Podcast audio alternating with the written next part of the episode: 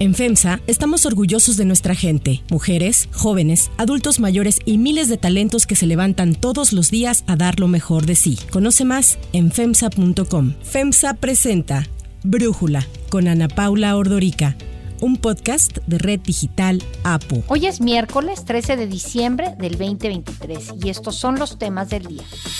La Semarnat notificó autorización a Tesla de los permisos correspondientes al uso de suelo para la Gigafactory que construirá en Nuevo León.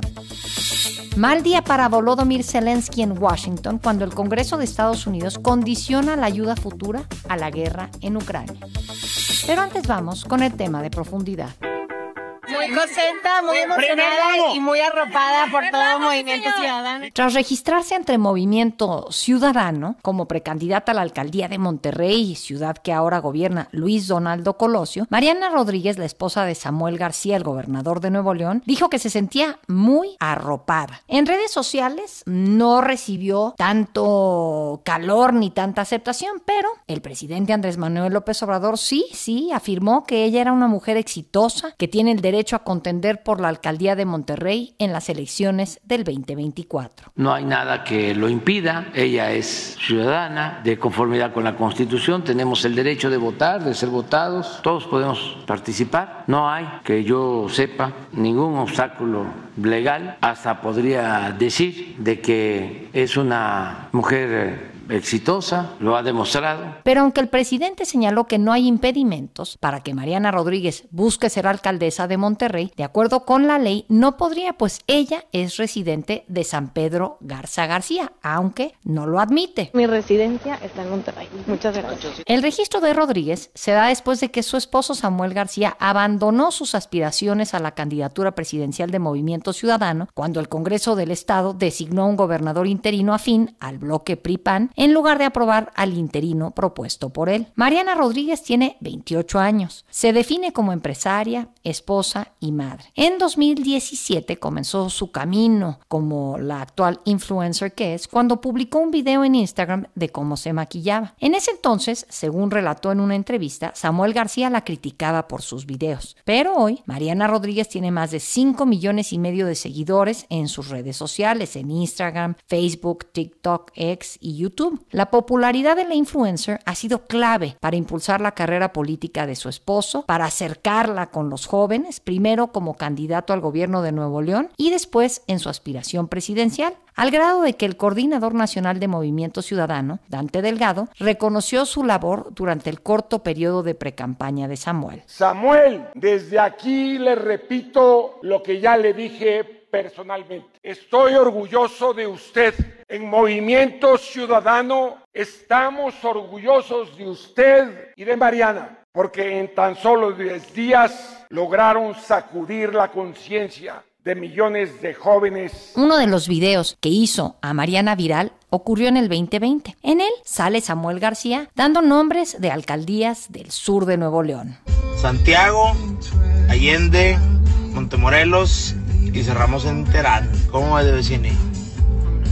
¿Quieres ver mis tenis? ¿Qué tal?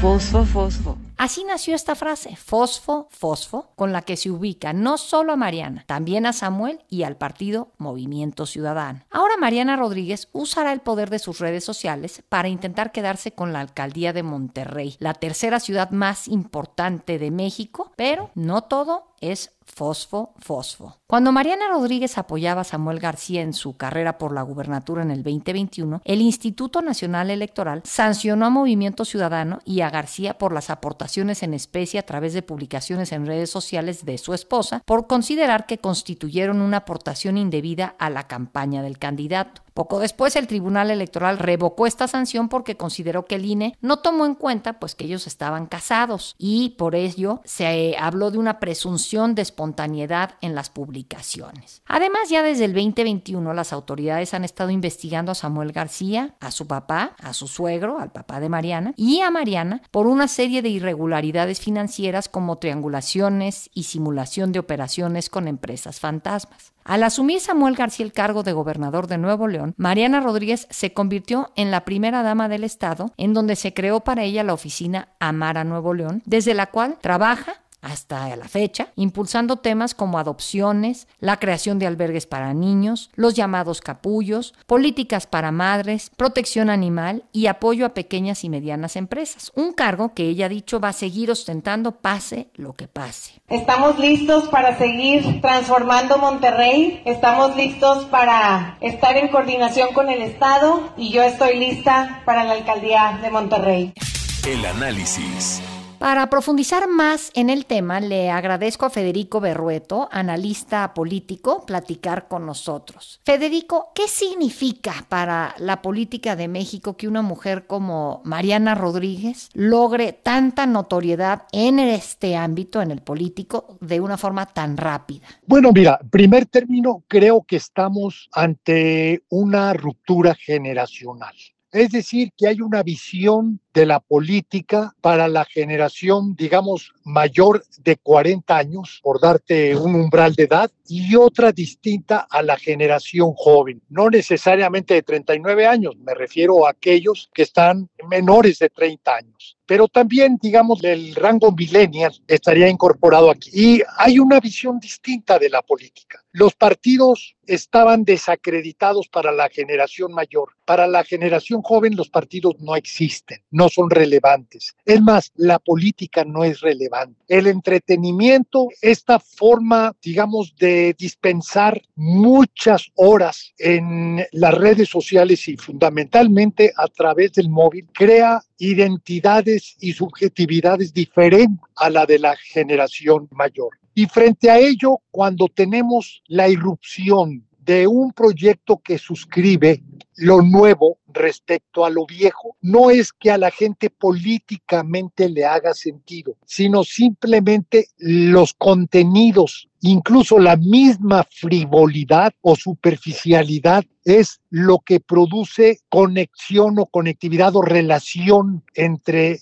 el emisor del mensaje y el receptor. Eh, Javier Sicilia hizo escribió un ensayo muy interesante en proceso, donde alude precisamente a la superficialidad, a la grosería de Samuel García, pero, y nos advierte, que entendamos la manera como una generación, la generación a la cual él pertenece y la generación joven, eh, participan en esa trivialización de la política. Y como tal, eh, podemos entender la manera como se está construyendo la candidatura de la esposa de Samuel García, porque no está llegando en sus propios términos ella, sino como parte del proyecto político de Samuel García que resulta ser su esposo. Y llama mucho la atención la facilidad con la cual pudieron avanzar, pero además, algo que a mí me llamó mucho la atención, eh, Luis Donaldo, Luis Donaldo Colosio, que para muchos de nosotros era, eh, digamos, la parte más fuerte y más prometedora de ese grupo político, prácticamente se deshicieron de él. Ahora queda muy claro que el diseño es que Mariana sea la presidenta municipal de Monterrey y de ahí a la gubernatura, mientras que Samuel en el 27 anunciaría la candidatura o su candidatura presidencial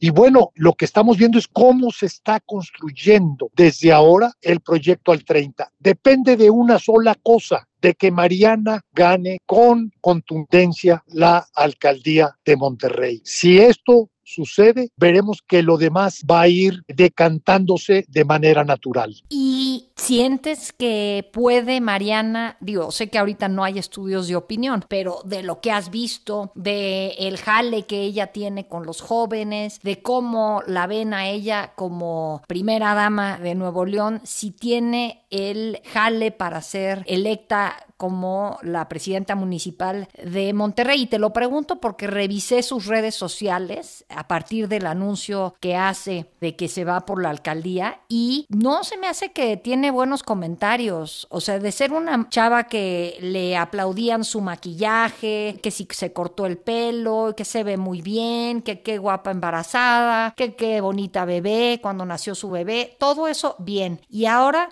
le critican que sus dientes son carillas, que se están decolorando, que se le ven muy grandes, este, o sea, la critican físicamente y también la critican por quererse meter en la política sin ser alguien con experiencia. Bueno, mira, en la política el primer objetivo es tener visibilidad. Y hoy por hoy, después de Luis Donaldo Colosio, que ya anunció su declinación a reelegirse o más bien desistió de su reelección, cosa que es muy lamentable porque lo aleja de la gubernatura en tres años. Pero lo primero que te decía que un político que va a un, proceso electoral, lo primero que requiere es visibilidad. Lo deseable obviamente es que tenga aceptación, pero al menos que tenga visibilidad. Y es algo que Mariana sí está adquiriendo. Inevitablemente va a estar en la polémica. Y es un interrogante. Si ese arrastre, si esa notoriedad que tenía en función de su activismo en las redes sociales, si esto le va a servir para la elección. E insisto,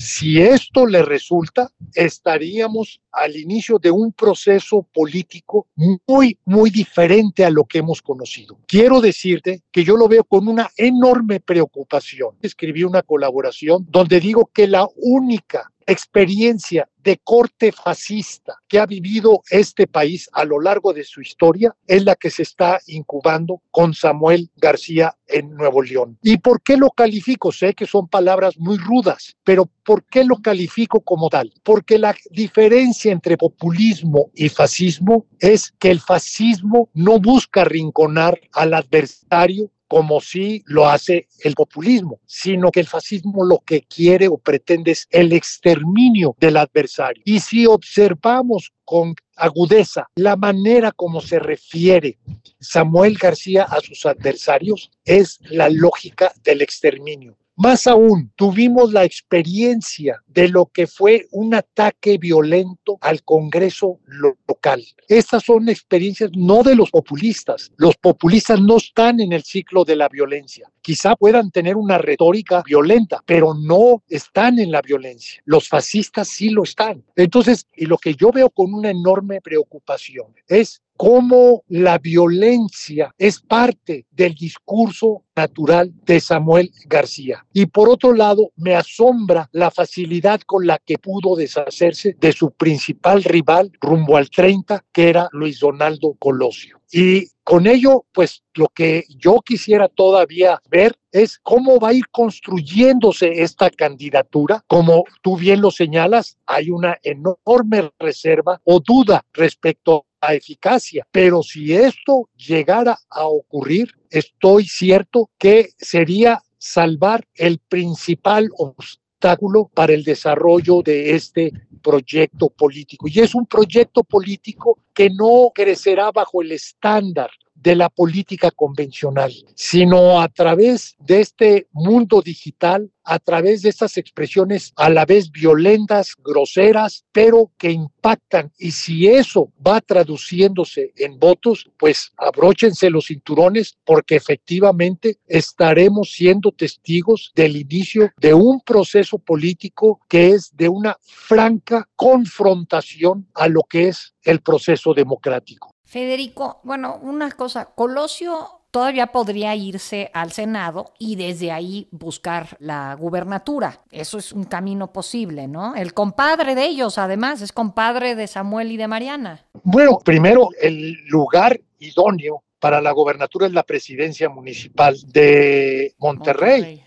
Si ganara Mariana, ella tendría mano. Un senador que fuera el coordinador, el Movimiento Ciudadano se quedó sin candidato presidencial. Movimiento Ciudadano, si bien le va, va a tener 7%. A lo mejor los dos senadores de Nuevo León, los dos senadores de Jalisco, o sea, me refiero de mayoría, son y un 7% de 32 te da dos senadores más. O sea, Luis Donaldo en la irrelevancia, o sea, el ir de una fracción parlamentaria, siete u ocho senadores, ¿Qué representa eso para la política nacional, incluso para la política local? El lugar natural para construir una candidatura es la presidencia municipal. Pablo Lemus, ¿de dónde sale el candidato de Movimiento Ciudadano Jalisco? Sale pues de Guadalajara, de la presidencia municipal de Guadalajara. Este Lalo Rivera, ¿de dónde sale? Precandidato del PAN a la gubernatura de Puebla, de la presidencia municipal de Puebla. Renán Barrera, ¿de dónde sale? Pues de la presidencia municipal de Mérida. Bueno, Armenta, sí, pero Armenta es el líder de la fracción parlamentaria mayoría, como también sucede con el candidato de Chiapas. Sí, pero estamos hablando de la fuerza nacional dominante. La manera de construir una candidatura, la forma natural es la alcaldía, no es la senaduría.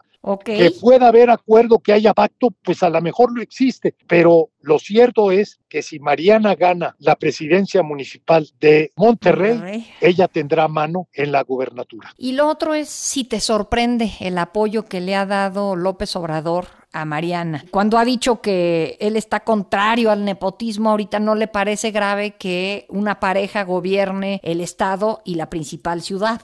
Bueno, lo que pasa es que López Obrador cree y está cometiendo un grave error eh, no está midiendo bien qué es lo que está construyendo, qué es lo que está propiciando, pero el que Mariana sea la presidenta municipal de Monterrey, o sea, candidata ganadora, significa mucho. Primero, que los distritos federales de Monterrey los va a ganar Movimiento Ciudadano a costa del PRI-PAN, pero también a costa de Morena. Significa también otra cosa, que está surgiendo un proceso político que es claramente de derecha, no es de izquierda. Lo vemos, o sea, si, si hacemos un planteamiento de carácter ideológico, Samuel García sería más un abanderado o representante de la derecha, del capital, que de la izquierda. Pero las fijaciones de Andrés Manuel en contra del PRI, del PAN, de Xochitl, lo llevan a promover lo que ha sido movimiento ciudadano. Bueno, se entiende, pero el caso de Samuel García es un proceso político diferente que ni Andrés Manuel ni Dante se han dado cuenta, no lo han advertido. Federico Berrueto, muchísimas gracias por este análisis y por platicar con nosotros. Es un placer y saludo al auditorio por tu amable conducto. Antes de continuar, quiero pedirles que en la plataforma que nos escuchen, ya sea Spotify, Apple Podcast, la que sea su favorita, que por favor nos califiquen, de preferencia con cinco estrellas, y que también compartan el podcast y comenten lo que les gusta, lo que no, lo que sienten que le podemos mejorar. Ahí en Spotify hay la posibilidad de comentar. Todo esto es para que podamos seguir creciendo y ofreciendo el podcast para ustedes sin costo. Hay otras noticias para tomar en cuenta.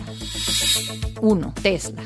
Ya que estamos en temas de Nuevo León, la Secretaría del Medio Ambiente y Recursos Naturales, la Semarnat, notificó la autorización a Tesla de los permisos federales correspondientes de uso de suelo para la Gigafactory que anunció que construirá en Nuevo León. La semana pasada, al comparecer ante el Congreso local, el secretario de Economía de Nuevo León, Iván Rivas Rodríguez, reiteró que Tesla sí se instalaría en el estado. Esto ante los múltiples señalamientos que ponían en duda la llegada de la automotriz e incluso dijo que la planta será la más grande del mundo. Tesla sí viene a Nuevo León, será una gran eh, fábrica, será la Gigafactory más grande del mundo y será la que más tecnología e innovación pueda permear y pueda traer más empleos de mejor calidad. El secretario de Economía del Estado confirmó que ya compró el terreno en donde se instalará la automotriz, además de que adelantaba ya se había iniciado el proceso relacionado con los permisos federales y estatales correspondientes. Dijo que en breve se llevaría a cabo la colocación de la primera piedra, aunque no dio fecha. Además, en días recientes, Elon Musk confirmó que la segunda línea del Cybertruck, la camioneta eléctrica de Tesla, se producirá en esta Gigafactory que está en el municipio de Santa Catarina. La producción de este vehículo comenzará en la planta de Texas. 2. Mal día para Zelensky. El presidente de Ucrania, Volodymyr Zelensky, tuvo un mal día ayer que fue de visita a la capital de Estados Unidos. En Washington, D.C. se presentó ante el Congreso estadounidense en donde mantuvo reuniones con los legisladores en busca de desbloquear un nuevo paquete de ayuda militar para Kiev. La visita arrancó en el Senado, a donde entró escoltado por el líder de la mayoría demócrata, Chuck Schumer, y el líder de la minoría republicana, Mitch McConnell, quien simpatizan, ambos, con la causa ucraniana. Así habló Chuck Schumer sobre la visita visita de Zelensky. President Zelensky made it so clear how he needs help, but if he gets the help, he can win this war. And he outlined in some great detail A, the kind of help he needs, and how it will help him win. Even many of our Republican colleagues talked about, we, we are winning this war. And if we get the help that, if he gets the help he needs, he will win. Después del encuentro con los senadores, Zelensky se reunió con el líder de la Cámara Baja, el republicano Mike Johnson, en donde ese partido tiene la mayoría y en donde la oposición para aprobar dinero para Kiev es mayor. Johnson dijo que los ucranianos son el lado correcto en la guerra, aunque insistió en que para negociar el paquete de ayuda a Ucrania se debe reformar la política migratoria estadounidense de asilo. The Biden administration seems to be asking for is billions of additional dollars with no appropriate oversight, no clear strategy to win, and, and none of the answers that I think the American people are owed. I have also made very clear from day one that our first condition on any national security supplemental spending package is about our own national security first. The border is an absolute catastrophe, and this is because of the policies of this White House and this administration. La Casa Blanca ha enviado al Congreso un paquete de 106 mil millones de dólares, una parte es para Ucrania, otra es para Israel, pero los republicanos llevan semanas bloqueando esta aprobación que condicionan precisamente a que se den cambios sustanciales en materia de política fronteriza con México. Zelensky también se reunió con el presidente Joe Biden, quien pidió al Congreso hacer lo correcto respecto al apoyo a Ucrania, ya que cerrarlo hará que en Rusia celebren esta decisión. This is one of those moments. Congress needs to pass a supplemental funding Ukraine before they break uh, the holiday recess, before they give Putin the greatest Christmas gift they could possibly give him. And uh, so, because we've seen what happens when dictators don't pay the price for the damage and the death and destruction they cause, and they keep going when no. Sobre este condicionamiento republicano de la ayuda a Ucrania a cambio de cambios sustanciales en la política migratoria y fronteriza, Brenda Stefan, analista internacional, nos da su análisis. Por tercera vez desde el inicio de la guerra, el presidente ucraniano Vladimir Zelensky visitó Washington con el objetivo de persuadir a Estados Unidos de seguir apoyando a Ucrania en su lucha contra la invasión rusa. Estados Unidos ha sido el país que más recursos ha otorgado a Ucrania en esta guerra. El Congreso estadounidense ha comprometido más de 110 mil millones de dólares desde el inicio de la invasión rusa. Pero hoy hay un paquete de ayuda adicional de 61 mil millones de dólares atorado en el Congreso para su aprobación. El argumento de los republicanos en la Cámara Baja de no aprobar este apoyo adicional a Ucrania está ligado estrictamente a un tema de política interior de larga data. El fortalecimiento de las medidas de control migratorio en la frontera con México. Está claro que esta condición que está poniendo el Partido Republicano para la aprobación del apoyo a Ucrania tiene que ver con el contexto electoral. Estamos a menos de un año de las elecciones estadounidenses presidenciales, en las cuales una de las mayores prioridades del electorado es el tema migratorio. El Partido Republicano está ya siguiendo la guía de Donald Trump que privilegia este tipo de medidas de control de ingreso de migrantes a su territorio por encima de cuestiones de política exterior. Para cerrar el episodio de hoy los dejo con música de la película Barbie.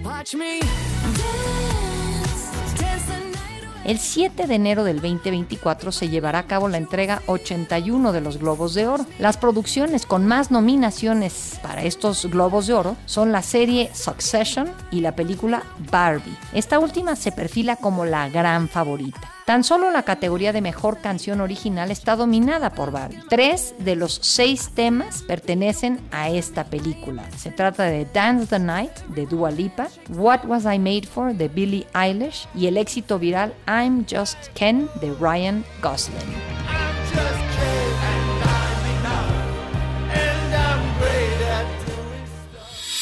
Yo soy Ana Paula Ordorica. Brújula es una producción de Red Digital APO. En la redacción, Ariadna Villalobos. En la coordinación y redacción, Christopher Chimal. Y en la edición, Cristian Soriano. Los esperamos mañana con la información más importante del día. Oxo, Farmacias ISA, Cruz Verde, Oxo Gas, Coca-Cola FEMSA, Invera, Torrey y PTM son algunas de las muchas empresas que crean más de 245 mil empleos tan solo en México y generan valor como parte de FEMSA. FEMSA presentó Brújula con Ana Paula Ordorica, un podcast de Red Digital APO.